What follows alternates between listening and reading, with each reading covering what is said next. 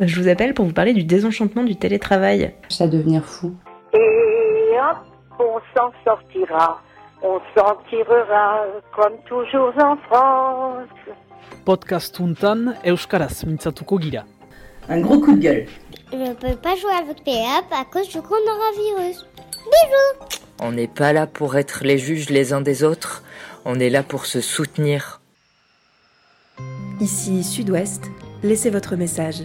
Envoyez-nous un message vocal sur Facebook, Instagram, WhatsApp ou Gmail et nous vous publierons. La parole est à vous, après le bip sonore. Euh, je suis éducatrice spécialisée, je travaille en, foyer d'accueil d'urgence avec des jeunes entre 12 et 18 ans.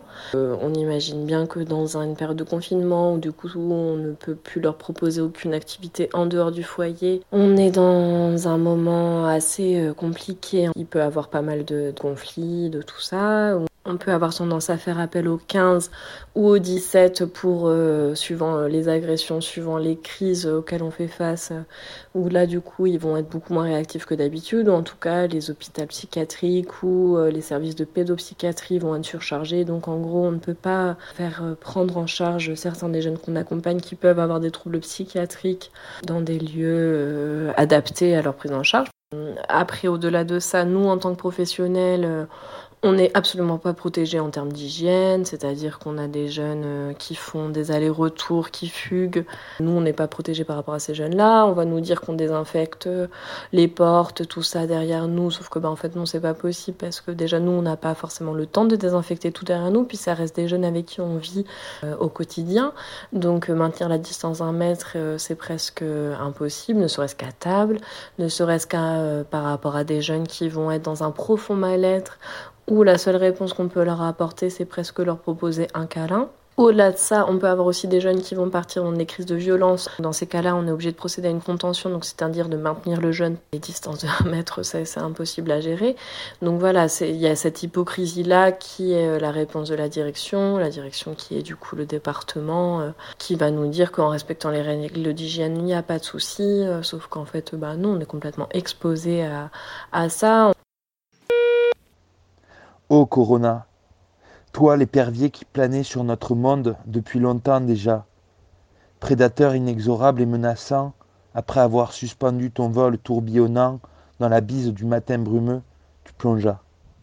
Ô Corona, cette fois c'est sur nous que tu plongeas, sur nous petites mésanges aux couleurs vives, passereaux insouciants ou ortolans condamnés, qui profitions de ces premiers matins de printemps.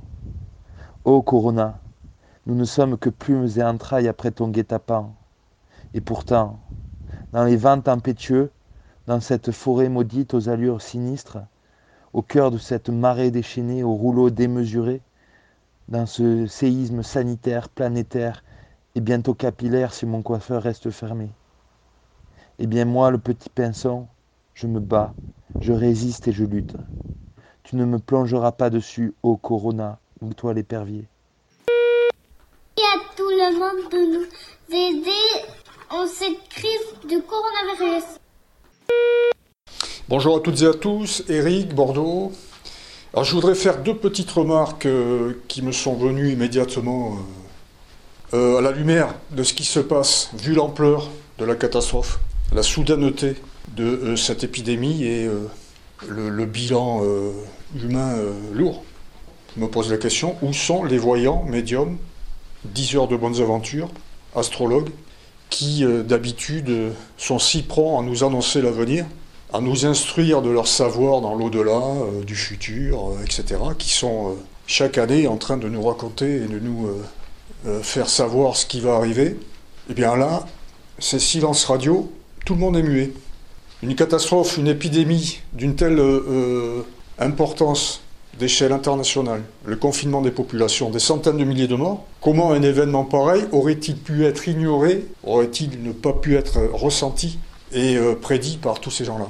Donc ça me pose la question de la crédibilité, le sérieux et euh, de tout ce que ces gens nous racontent en fait. Ensuite, bah, la question euh, de Dieu, l'idée de Dieu, le concept de Dieu.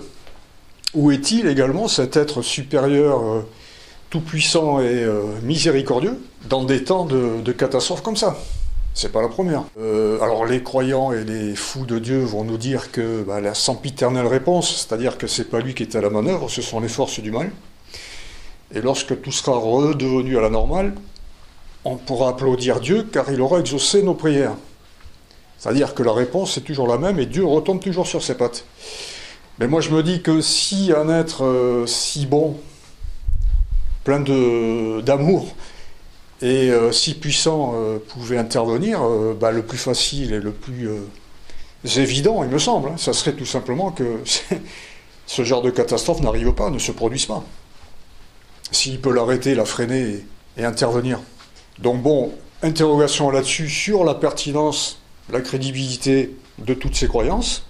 Voilà ma petite réflexion sur ce genre de, de catastrophe. Au revoir. Le foyer dans lequel je travaille accueille aussi des MNA, donc des mineurs non accompagnés. Donc c'est des, des, mineurs euh, qui fuient leur pays pour différentes raisons politiques. Donc un de ces mineurs est arrivé au foyer de, l'enfance, en arrivant d'Italie et en ayant de la fièvre. Donc de là, et, sont, et décidé qu'ils soient confinés. Donc confinés, c'est-à-dire mis dans une chambre à part du reste du groupe, en leur apportant ses plats ou repas devant sa porte et euh, en respectant du coup ses règles d'hygiène de manière très très stricte et en faisant en sorte qu'ils ne soient pas en contact avec d'autres personnes. Le lendemain, au réveil, ils ont constaté qu'ils n'avaient plus de fièvre. Donc euh, de là, ils en ont fait part à la direction. La direction en accord avec l'infirmière du foyer, ont décidé qu'il n'était plus euh, juste de le confiner, qu'il pouvait retourner sur le groupe. Un des éducateurs euh, présents a décidé malgré tout euh, d'appeler le 15 pour avoir un réel avis médical et faire part du coup de la situation. Donc en appelant le 15, le 15 a largement confirmé que non, il fallait confiner cette personne-là. Cet éducateur a fait part à la direction de l'avis du 15. La direction a décidé de convoquer cet éducateur afin de ne pas renouveler son contrat. C'était un, un, éducateur qui était en contrat en CDD en disant que euh, en appelant le 15, euh, il n'avait pas respecté les ordres de la direction, que c'était pas quelqu'un de confiance, qu'il essayait de faire des choses dans leur dos. Enfin voilà, du coup moi c'est un témoignage qui me, me semble important d'apporter parce qu'on est dans une phase où euh, je pense que des aberrations politiques et tout ça, on en a beaucoup. On se rend vraiment compte du système et de ses limites nous, on est tous des professionnels où en allant travailler, on sait qu'on met en danger notre famille. Donc, c'est-à-dire qu'on va travailler avec aucune mesure d'hygiène et qu'à tout moment, on rentre dans notre famille, on met en danger notre famille. Et à côté de ça, du coup, on se retrouve avec des agents qui sont congédiés en ayant fait en sorte de respecter les protocoles euh, médicaux ou gouvernementaux. Donc voilà.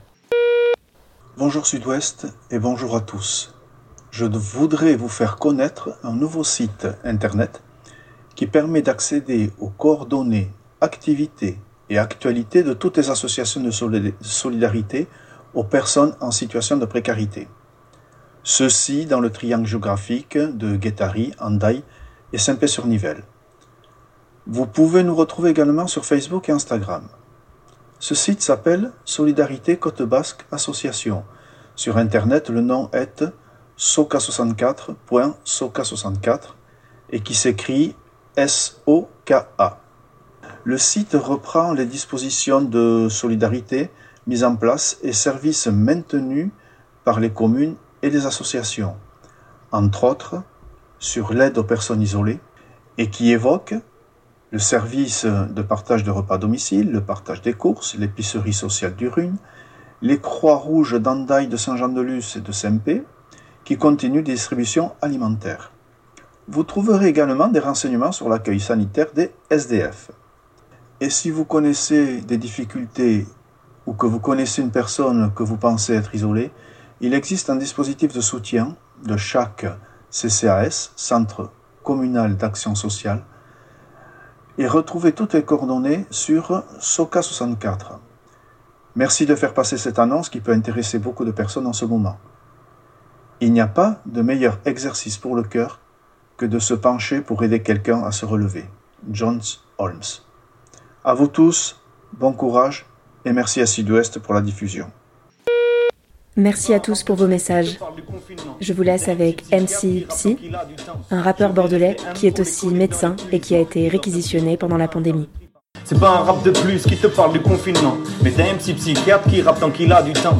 Je vais rester M pour les collègues dans l'épuisement, qui doivent de près ou de loin faire le tri parmi les vivants. On se monte la tête à cause des médias, attendre et attendre alors qu'on fonctionne dans l'immédiat. Sachons taire nos états d'âme et de passion pour l'hôpital. Aucun héros, juste des font leur travail. Qu'on nous parle pas de guerre, par respect pour les soldats, par respect pour mon frère, ceux qui connaissent les vrais combats. Y a pas à croiser le fer, juste à croiser les doigts. Ironie de cette terre venue reprendre ses droits. Guette par la fenêtre, profite de ce silence. Tout le monde se t'est fait preuve de valeur par sa patience. Parfois là, sans gars, t'as juste à trouver un passe-temps. Pense que ce que tu vis, ça devait être mes vacances. Alors voici ce que fait le mini-doc quand il fait pas de la.